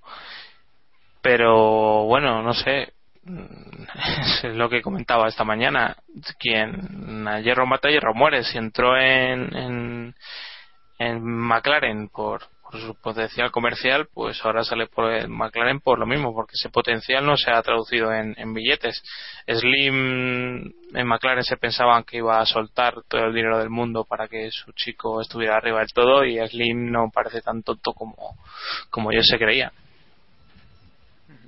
Pero el problema es que eh, anunciar esto tan tarde le puede poner en problemas a, a, a Sergio, David, para encontrar un volante para el año que viene, básicamente. No, no creo, porque siempre tiene el hueco de, de Sauber. Mi apuesta personal es que Pérez va a acabar en Sauber con la pasta de Slim delante y el gran damnificado de toda esta historia va a ser Esteban Gutiérrez. No me creo que haya sido ético, vamos a decirlo con muchas comillas, lo que ha hecho McLaren con Sergio Pérez, porque sinceramente es verdad que Pérez no ha brillado excepcionalmente en esta temporada, pero tampoco lo ha hecho excepcionalmente mal como para echarle en, en su primer año, ¿no? A mí me sorprendió, sinceramente, yo no me esperaba que, que fueran a echar a, Gutiérrez, a, perdón, a Pérez inmediatamente, pero, pero en fin, no, no sé, es que ya me, me, me sorprenden tan poco en estas cosas que, El tema es que ah, en el anterior Gran Premio, en, en Abu Dhabi, eh, hay una entrevista a Pérez eh, en la que él dice que, que él eh, va a luchar y que sueña con ser campeón del mundo con McLaren. O sea que esto ha sido Mm. muy repentino para él. ¿no? También, también hay una cosa que es que, eh, bueno, en McLaren ya sabemos que esto al final creo que era Carlos Barazal el que decía que era siempre ejercía Joe Ramírez de, de portavoz de sus amos desde hace ya bastantes años y Joe Ramírez decía que, que Checo no, no aportaba nada técnicamente, que era bastante indisciplinado y que, en fin, que estaban un poquito cansados de él en el, en el equipo, pero no sé, hasta el punto de echarle a ver, el caso, el tema está en que quizás, o sea, sin, sin tener, sin datos delante no, no podemos saber exactamente lo que ha pasado. Se supone que McLaren ha visto mucho potencial en Magnussen y querían darle una oportunidad. No consiguieron encontrarle un sitio en otro equipo de la parrilla para que se foguease y decidieron jugársela y darle un, un asiento titular.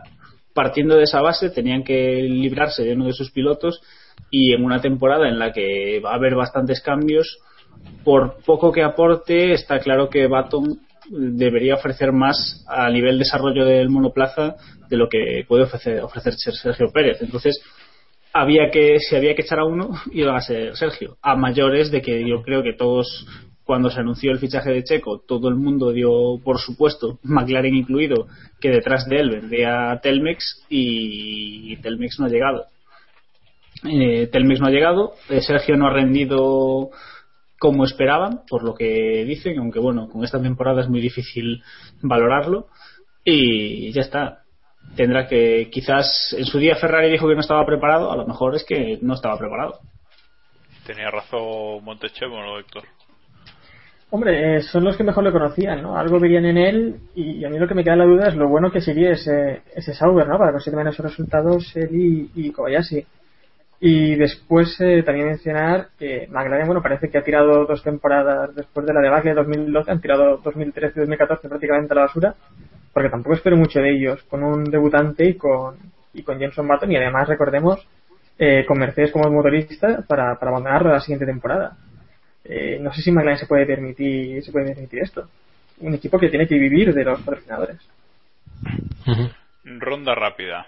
Eh, ¿Creéis que estará Checo Pérez en la parrilla el año que viene? Eh, David ya ha dicho que sí, así que Diego. Hombre, por supuesto. Héctor. Sí, como dice David. ¿E Iván. Sí, seguro. Pues yo voy a decir que no. Ala. No, no por culo. Bueno, como vamos un poco mal de tiempo, eh, voy a, a, resumir y juntar un poco lo que viene ahora.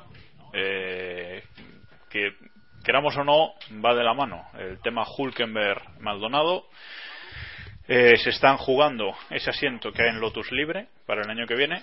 Eh, por parte de, por la parte de, Hulk, pues eh, Monisha, la jefa de Sauber, ha dicho que si quiere tiene un asiento de Sauber para el año que viene. Eso también habría que verlo, pero es lo que ha dicho.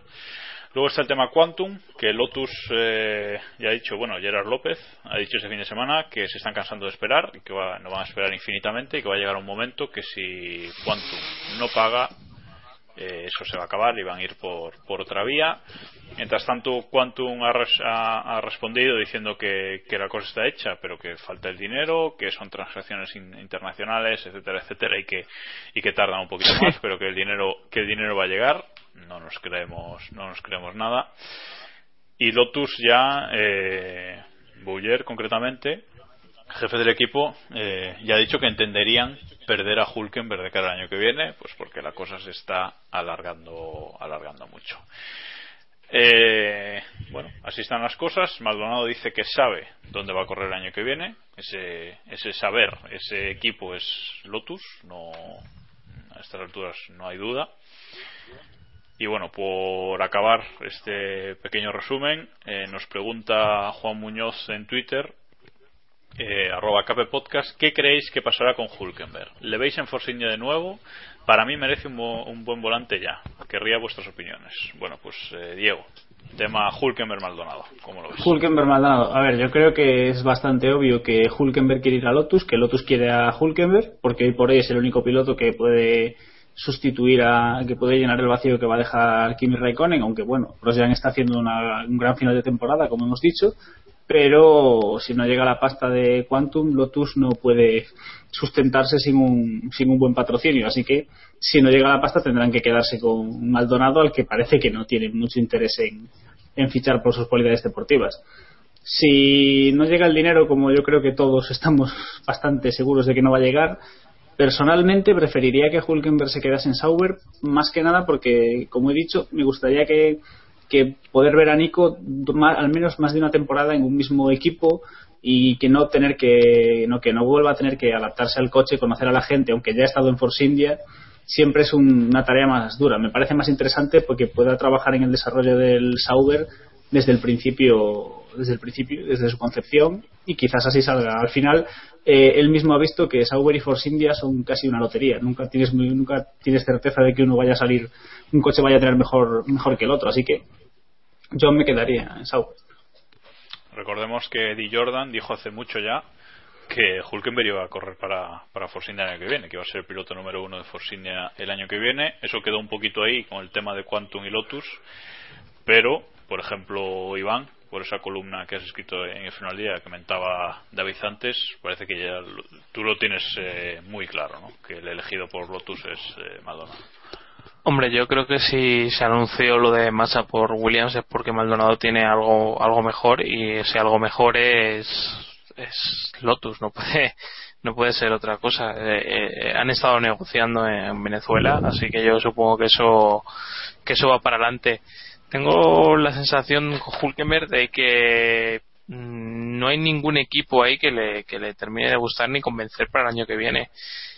Si te vas a, a Force India, por ejemplo, eh, no por, eh, eh, puedes verlo de una manera como para escalar a McLaren o a, Mercedes pero si esos equipos no han apostado por ti en el pasado ¿por qué van a tener que apostar en el futuro? no sé, yo creo que Hulkenberg ya es un piloto hecho no un piloto para, para andar esperando oportunidades y en cuanto a Sauber lo mismo o sea, es un, se veía como un paso intermedio a, a Ferrari pero Ferrari ha pasado del tema yendo a Raikkonen. O sea que quizá por esa estabilidad sí que Sauber sería un buen lugar si no encuentra a Lotus, ¿no?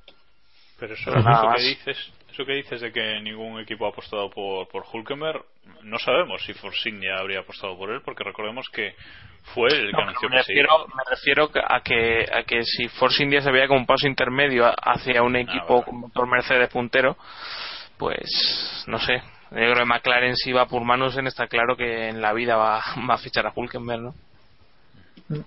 Situación muy delicada, ¿no, Héctor? Sí, pero vamos, eh, yo creo que Hulkenberg ya demostró suficiente como para quedarse en la Fórmula 1 y no creo que tenga problemas en eso, volver a Force India o, lo que yo creo que es que se va a quedar de nuevo en Sauber y, y ya está. Eh, nos gustaría ver a Hulkenberg en un gran equipo, pero bueno, en una temporada tal vez se abren de nuevo las puertas de algunos grandes equipos y podamos verle por fin ahí donde merece, ¿no? Mientras esté en la parrilla, perdón por, por acabar, mientras esté en la parrilla, como si acaba en Marusia, sinceramente. Yo lo quiero ver, en, porque ya que no va a estar un equipo ganador, por lo menos que esté ahí. Yo, os quería preguntar, imaginaos por un momento que vivimos en el país de la piruleta, en la ciudad del chocolate, o no sé cómo era, eh, y, llega el dinero de Quantum y Lotus ficha a Hulkenberg, eh, ¿dónde veríais a Pastor Maldonado en otro equipo? Rapidito, David. Pues, en, pues, pues, pues, pues buena pregunta, no sé, en Forcinia, no lo sé, sinceramente. A ver, ¿alguno, ¿alguno se arriesga? Yo, yo me la juego... No, se dijo Sauber, ¿no? En su momento también. se dijo Ferrari. Se dijo hasta Ferrari en su momento. Sí, yo me la jugaría por Force India más que nada porque no me, no me encajan, no sé por qué, pero no me encajan Pérez y Maldonado en el mismo equipo y yo sí que veo bastante claro que Pérez se va, va a volver a Sauber porque al final ahí es donde está el señor Slim y es de donde, de donde salió. Entonces yo por eliminación creo que, que sí se va a ir a, que Pastor será a Force India. Si no ficha por, si no ficha por Lotus, dices.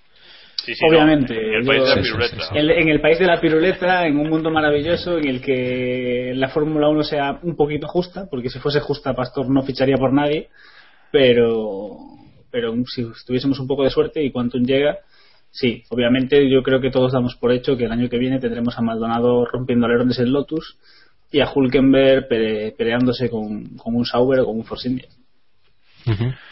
Bien, eh, nos hace Esther 3107. Anteriormente conocida como media naranja de no sé quién. nos dice por Twitter, nos hace por Twitter una, pregunta interesante que podemos resolver con una ronda rápida. Que dice arroba cape podcast. ¿Cuál ha sido el mejor Red Bull y cuál el mejor Vettel de los cuatro mundiales? Eh, los cuatro mundiales que han ganado hasta ahora. Eh, 2010, 2011, 2012 y 2013. Vamos a empezar por el equipo. Ronda rápida. Iván, ¿qué, qué mundial ganó mejor Red Bull? ¿Ganó más fácil o...? o- Lo- el 2011, yo creo que eso está más clara que la otra, ¿no? No. Sí. Héctor? No. Claramente yo creo que el mejor mundial de Red Bull fue 2012, que es eh, donde sí que pusieron todo lo que hacía falta para, para llevárselo, ¿no? Eh, 2011, bueno, empezaron y fue muy sencillo. Diego. Eh, 2011, sin duda. El mejor, el mejor Red Bull, el mejor equipo fue el de 2011, que lo hizo todo perfecto siempre. ¿Y David? Sí, sí, no, para mí 2011 sin duda. Para mí, para mí también. Para mí 2011 creo que fue un año perfecto Yo, para yo, te- tengo una cosa que decir. Si se refiere a el mejor Red Bull como el mejor coche, el 2011. Si se refiere al mejor Red Bull como equipo, el 2012. Y a partir de aquí continuamos. Bien, pues cada uno que, que lo interprete como quiera. Y ahora va- vamos con la, con la pregunta difícil. ¿Cuál el mejor Vettel de los cuatro mundiales? Yo lo tengo claro, pero lo voy a dejar responder a vosotros primero. A ver, Diego. ¿cuál ha sido Eh, el mejor yo, lo- yo también lo veo muy claro. Yo creo que el mejor Vettel ha sido el de 2012. Siempre digo que Vettel ganó este mundial en el principio, en el inicio de temporada, aunque ahora con esta racha de ocho victorias, A ver, a ver, a ver, 2012. 2013, perdón. 2000 no sé en qué año vivo.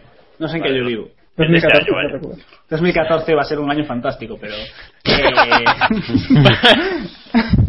pero no, pero más aparte, yo creo que Vettel ganó, cimentó este, este título en el principio de temporada, cuando no tenían el mejor coche y aún así consiguió grandes resultados. De hecho, no- solo se bajó del podio para hacer un par de cuartos.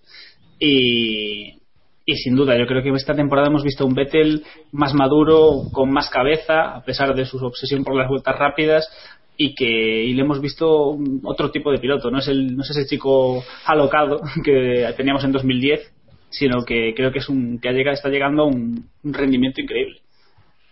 Héctor.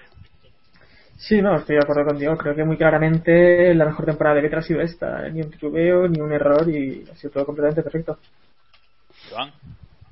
Eh, yo también estoy de acuerdo. Este es el mejor Vettel y creo que el año que viene será aún mejor. Otra cosa es que a lo mejor el Red Bull no, no esté para tanto, ¿no? Sí, cuenta con ello, sí. Que no va a estar arriba, no, que va. Yo, vamos, Hombre. firmo, de- firmo debajo Para- de lo que ha dicho Iván. Para ocho, ocho carreras seguidas, yo creo lo dudo mucho, ¿eh? Hombre, eso no, eso no, pero vamos, que Red Bull va a estar ahí arriba, pocas, pocas dudas hay, eso, eso es así.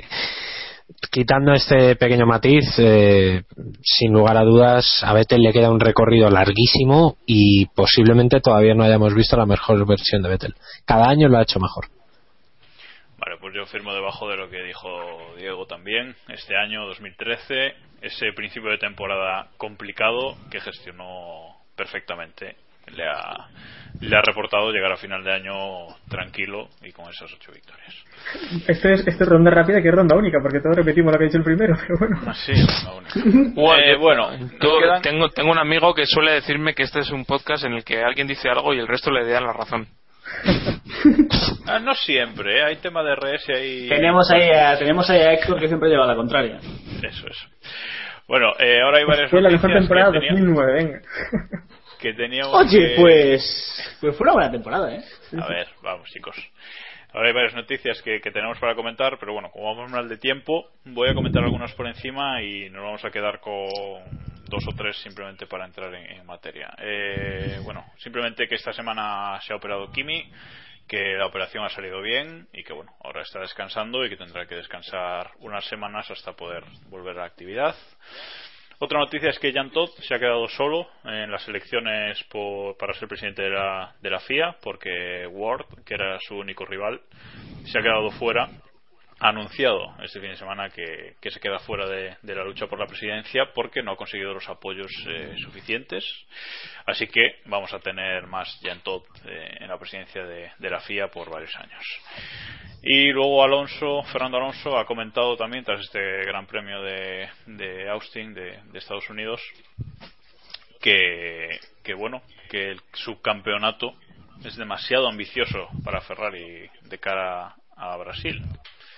No sé, David, estas declaraciones cómo, cómo os podrán sentar en, eh, en Maranello. Bueno, cuando Alonso habla normalmente acerca de su equipo y últimamente es para darles un palo, no un palo nivel Maldonado escupiendo sobre Williams, pero sí llamándoles la atención. lleva razón. Eh, no no puede no pueden obviar que, ahora mismo Ferrari no está en condiciones para pelear por el subcampeonato y yo creo que si lo ganan va a ser más por demérito de, de Mercedes que por mérito de, de Ferrari. Que, que va a sentar mal posiblemente pero no por ello es mentira. Héctor, como medio ferrarista, ¿cómo, ves las palabras de Alonso? Eh, ya, bueno, yo veo pues eso, la frustración que ya lleva eh, tantos años y, cada vez eh, le veo más fuera que dentro. Yo era de los que no se creía para nada estos rumores, ni me gustan tampoco, pero vamos, la temporada que viene creo que va a ser muy difícil para, para Alonso y para, y para Ferrari, sobre todo, bueno, si siguen con, con estos monoplazas, ¿no? Vale, otra noticia, para ir rapidito, que comentábamos antes al principio eh, en los peores, que es que Pirelli ha, amenazado con hacer neumáticos mucho más duros para 2014 si no les dejan entrenar y si no se ponen una por normativa creo que no lo dice directamente pero deja caer que, estaría bien que por normativa eh, se impusiera que al menos dos paradas en cada en cada gran premio, en cada carrera eh, que si no lo hacen así, que, ellos van a hacer neumáticos duros, una parada por carrera y, se van a ahorrar los problemas de esta temporada. Y lo gracioso de la de la Fórmula 1 es que ahora han salido los equipos diciendo que bueno que si Pirelli cumple esto las carreras de 2014 van a ser muy aburridas y que están preocupados. Pues nos han jodido. Eh, Iván ¿cómo ves esto este tema? Sí, lo hemos comentado antes. Pirelli, vamos, si alguien puede arruinar 2014 es Pirelli. no tengo no, tengo muchas dudas de que sean capaces de, de, fastidiarlo pero bueno no queda otra y como igual que ahora podemos pensar que Bridgestone era mal conocido no pues mejor que bueno por conocer pues ahora podemos esperar lo mismo de Pirelli siempre podrá venir alguien que lo haga peor así que habrá que llevarnos bien con ellos no Sí. Bueno, será, será lamentable si vemos carreras de una sola parada, pero yo, yo cuento con que esa, ese torque extra de los motores turbo destroce algunos neumáticos traseros, por muy duros que sean. y veamos más, más espectáculo en 2020. Pero, pero entonces es peor, porque se cambiarán y se convertirán más duros.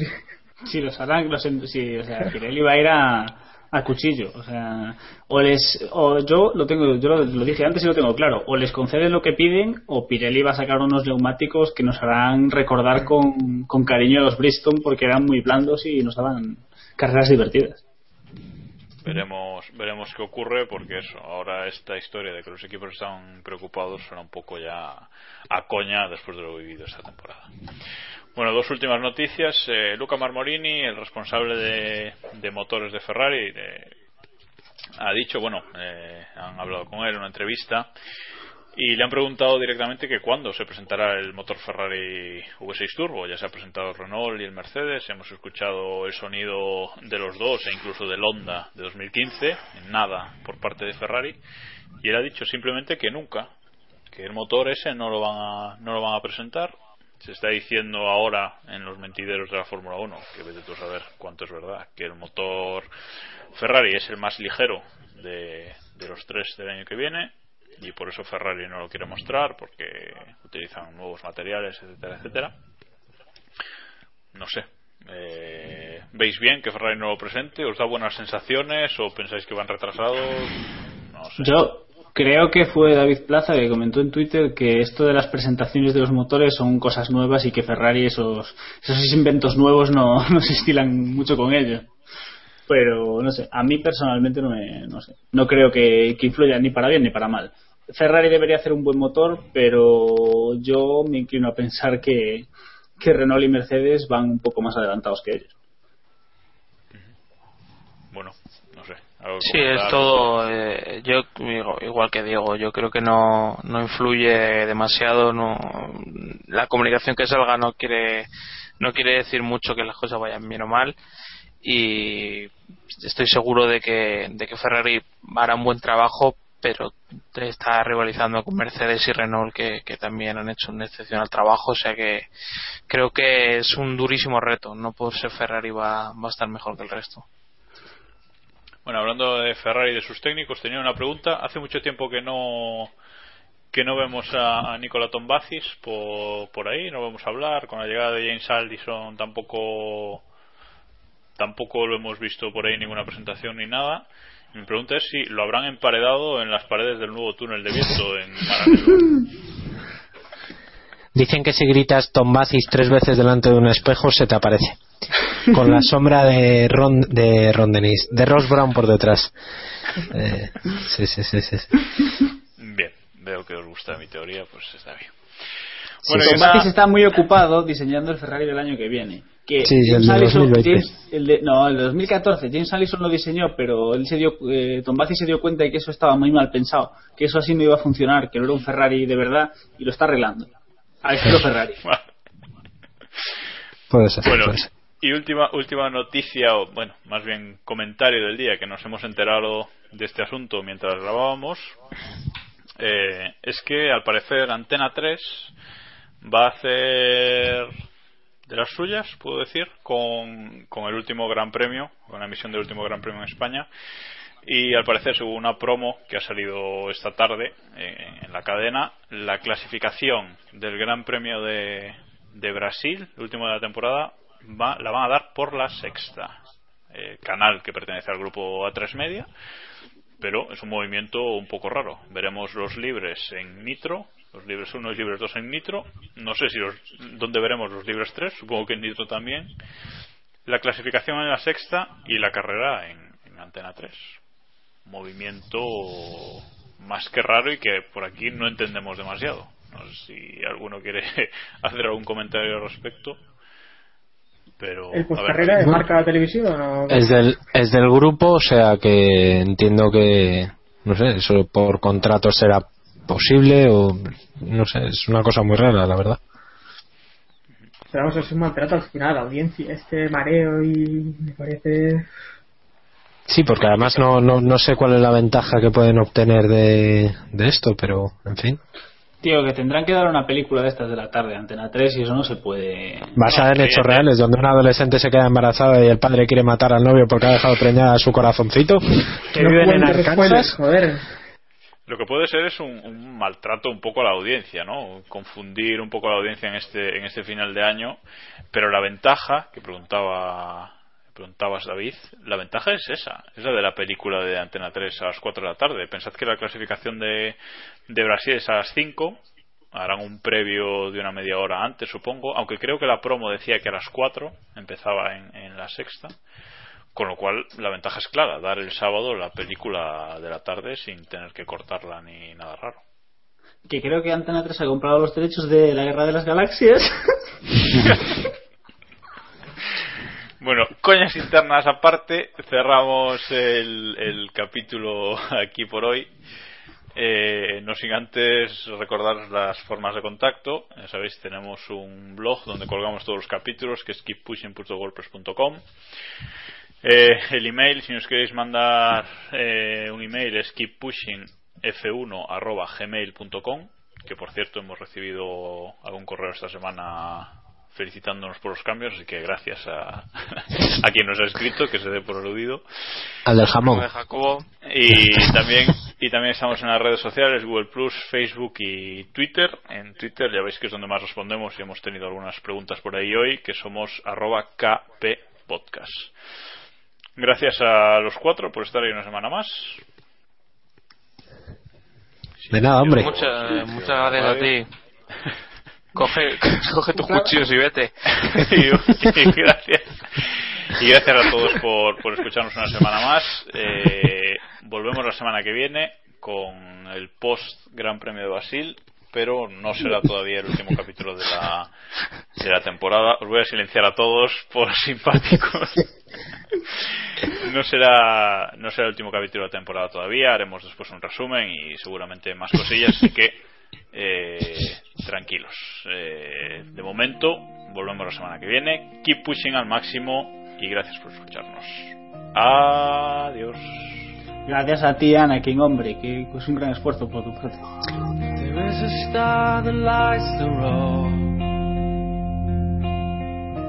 Will it take me to the end? Well, I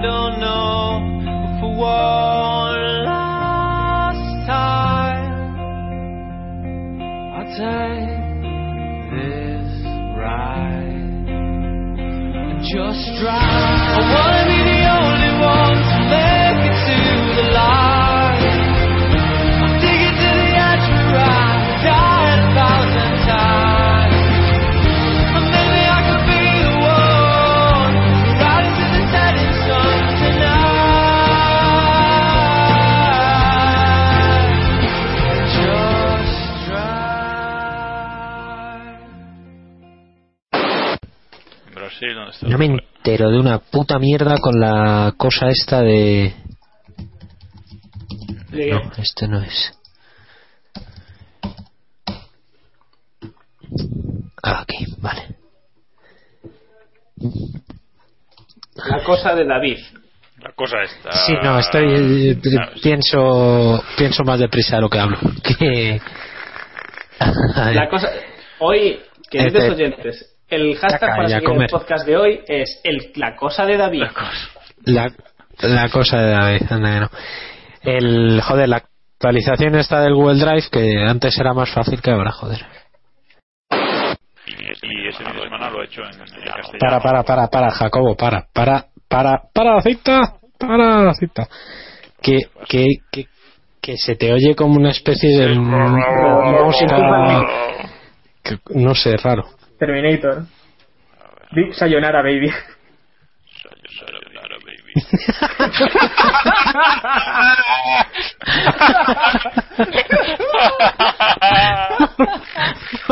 Grandioso, Jacobo. Mete esto, Jacobo, por Dios.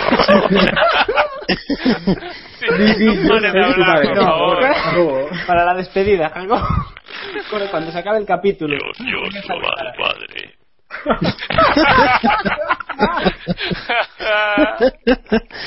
Qué grande. Bien, está a ver, a ver, cabrón, un, un, un segundo. No te escuchamos nada, eh, pero. No sé qué dice usted, señor Vader, pero. Ay, qué grande. Vale, perdón. No, la ventaja, la ventaja es esa, o sea, la clasificación de. Ojo de Vader. Ojo. Darth. Hola, hola. Ah, abuelo. El Imperio contraataca. Joder. ¿Qué, qué? Hola, hola. ¿Sabes? Pesadilla en la cocina. Vuelvo ahora. Termina así, cierra ya, total.